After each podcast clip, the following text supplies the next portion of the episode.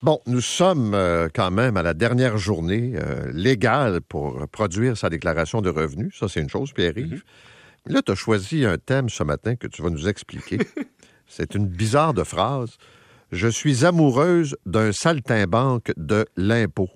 Que faire? Ça veut dire quoi, ça? Ben, un saltimbanque, premièrement, c'est quoi? hein? Un saltimbanque, c'est quelqu'un qui fait des acrobaties en public. Mais il y a des gens qui sont comme des, des travailleurs de saltimbanque de l'impôt. C'est-à-dire qu'ils prennent l'impôt à la légère et gèrent ça de façon un peu inventive. Et je te donne des exemples. Euh, je parle pas juste de fraude fiscale ou partielle. Je te parle de dossiers limites, tu sais, genre, ah, je vais mettre euh, 300 pièces de restaurant dans mes dépenses, euh, 450 pièces de frais automobiles. Ils ont pas les factures, là. Ils vont au pouce. Perte de documents fiscaux. Euh, ils n'ont pas les documents, ils les ont jamais. Aucun classement. Ça fait deux, trois ans qu'ils ont fait des déclarations de revenus. Retard dans les paiements. Accord avec le fisc sur accord avec le fisc. Puis ça, c'est le début. Mais pourquoi c'est important d'en parler? Parce que il y a des conséquences qui, lorsque tu as 20 ans puis que ton chum ou ta blonde doit 500 pièces à l'impôt, c'est pas bien grave. Quand ton chum ou ta blonde est travailleur autonome à 30 ans, 40 ans, 50 ans, c'est une autre réalité parce que les montants deviennent insurmontables à rembourser. Puis là, il y a des conséquences que les gens ignorent peut-être. Un, le gouvernement a quand même beaucoup de pouvoir lorsque vous ne payez pas vos impôts. C'est-à-dire que tu as une dette fiscale, tu refuses de prendre une entente, que tu respectes pas les délais de paiement, que tu ne respectes pas les obligations comme aujourd'hui, produire ta déclaration. Et il y a deux grandes catégories. Hein? Tu as les recours administratifs puis les recours juridiques. Donc, les exemples de recours administratifs, c'est la compensation. Disons, Paul, que je travaille autonome puis que j'ai pas payé mes impôts l'année passée. Puis là, en bon citoyen corporatif, j'essaie de me reprendre. Je fais ma déclaration de TPS TVQ pour le premier trimestre. Ben, le gouvernement peut dire, attends une minute, là. Oui, tu fais ta déclaration de revenus, puis de TPS TVQ, excuse-moi, mais tu nous as envoyé 6 000 pièces là, mais on va le prendre pour payer tes impôts l'année passée, puis on va dire que tes déclarations de TPS TVQ, ben, sont en retard. Hein, pardon? Oh oui, t'as payé ton impôt finalement, on a fait une compensation, mais la TPS TVQ est en retard, puis en passant, les pénalités sont plus grandes sur la TPS TVQ. On peut aussi faire OK, autre chose. on prend ton argent, mais on décide nous-mêmes dans quel casier on va placer la somme. Ouais, parce qu'on peut faire de la compensation, donc on prend la plus vieille dette, puis c'est Ok. fatigant hein, quand tu veux décider quelle dette tu payes en premier. On peut aussi prendre une hypothèque légale. Donc imagine tu sors avec un saltimbanque ou une saltimbanque et que là, tu reçois un avis comme quoi que le gouvernement a décidé de prendre une hypothèque légale sur ta maison.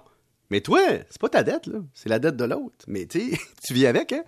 Euh, saisie administrative en main tierce. Ce que ça veut dire, c'est que il y a un avis du ministre du Revenu qui dit on fait une saisie. Donc, toute personne qui vous doit de l'argent, ben on peut prendre, on peut venir dire ben regarde, on va prendre de l'argent de la personne qui te doit de l'argent, puis on va le prendre direct. Donc on peut saisir ton compte de banque, des comptes clients, des salaires, euh, des revenus de location euh, ou des sommes dues par un tiers. On peut aussi euh, on peut aller plus loin là, puis liquider des biens. C'est-à-dire qu'on peut aller chercher exemple des bijoux chez vous. On peut, ça va loin, là. On peut aller vendre ta voiture. On peut aller. Donc, dans le fond, avec des recours juridiques et administratifs. Donc, ce qu'on est en train de vous dire, c'est que tu peux faire le saltimbanque comme tu veux. Tu peux faire le clown une couple de fois, mais tu vas te faire ramasser un jour. Ben, c'est ça. Puis ton conjoint ou ta conjointe qui vit avec toi comme saltimbanque, ben, va vivre les conséquences. Ben là, oui. Puis je vais t'aller plus loin que ça. Il y a des gens qui ont pas d'enfants. Fait que, tu sais, là, la personne se dit, regarde, mon saltimbanque, vis ta vie, puis moi, je vais vivre la mienne, puis on est ensemble, on a parti, c'est bien drôle. Puis là, la blonde tombe enceinte, toi. Avec là, là on, on commence, là, le shower de bébé, puis toute la patente, là. Là, l'enfant vient au monde, puis là, la personne fait des demandes d'allocation canadienne pour enfants avec le nom du père puis de la mère. Attends une minute, là. Si tu fais pas des déclarations de revenus, le gouvernement t'enverra pas de chèque basé sur tes revenus. Imagine tout l'argent que tu laisses à la table parce que ton chum ou ta blonde est saltimbanque. Puis après ça, je te parle même pas des conséquences à long terme. C'est-à-dire que si t'as un saltimbanque avec qui t'es marié ou pas, tu vis en, relation de couple, disons, euh, sal, saltimbanquiste, ben, il arrive que les enfants, au bout du compte, ils n'auront pas de RE+. Donc, tu vois comment ça peut aller loin. Donc, la petite dette de 500 pièces au gouvernement payable sur 12 mois il y a 10 ans devient la saisie de la maison. En terminant, un mot quand même sur l'augmentation du salaire minimum, puis aussi euh, dans l'industrie de la construction, il y a Oui. des coûts qui augmentent. Salaire minimum, 300 000 personnes et plus auront maintenant un salaire plus élevé. Évidemment, en, notion de pénurie de main-d'œuvre, on se dit, ouais, c'est une notion un peu moins importante. Oui et non. Parce que si le salaire minimum augmente, ça influence la perception, hein, le biais d'ancrage de toutes les autres personnes en haut.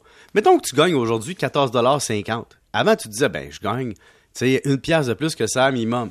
Mais maintenant, il est rendu à 14,25 Donc là, tu dis à ton employeur, hey, là, moi, j'ai plus beaucoup par rapport au salaire minimum, je vais t'augmenter. Donc, même si tu as déjà plus que le salaire minimum, tu entres dans le loop de la création de pression sur l'employeur qui, lui, doit le tenter de refiler à son client. Mais c'est pas facile. L'autre point, c'est l'industrie de la construction. Pour ceux qui veulent se faire bâtir cette année, ils savent que les coûts sont déjà assez élevés, c'est normal. Ben, les coûts de la main-d'œuvre dans le monde de la construction ont augmenté hier. Pendant que vous preniez votre sangria, puis que vous étiez en train de négocier des coûts puis des soumissions futures, dites-vous qu'à partir de maintenant, les coûts sont plus élevés que la semaine passée. Et ça, Paul, c'est une chose de l'inflation dont on ne parle jamais. C'est qu'on a beau dire que, ah, avec une récession, il y aura un rebalancement de plein de choses, dont des prix et des coûts. Oui, c'est vrai. Mais les coûts réglementaires, c'est-à-dire, il n'y a pas un employé de la construction qui, dans deux ans, s'il y a moins de job, va dire on veut négocier nos salaires à la baisse. On suit. Mm-hmm. Et donc, les coûts ont augmenté pour toujours. Et ça, ça frappe. Donc, la maison, ce matin, la maison usagée, vient encore implicitement prendre une certaine valeur. Parce que dans le marché de l'offre et la demande, la maison déjà construite coûte moins cher. Tu te dis, est-ce que je m'achète une maison à 400 000 déjà construite ou je prends le risque d'en bâtir une équivalente à 600 000? Et donc, ça crée un effet sur les prix. Merci, monsieur. Bonne journée. Bonne Les journée pour, tout le oui, oui, pour compléter vos déclarations de revenus. Euh, Marc, euh, situation sur la 13.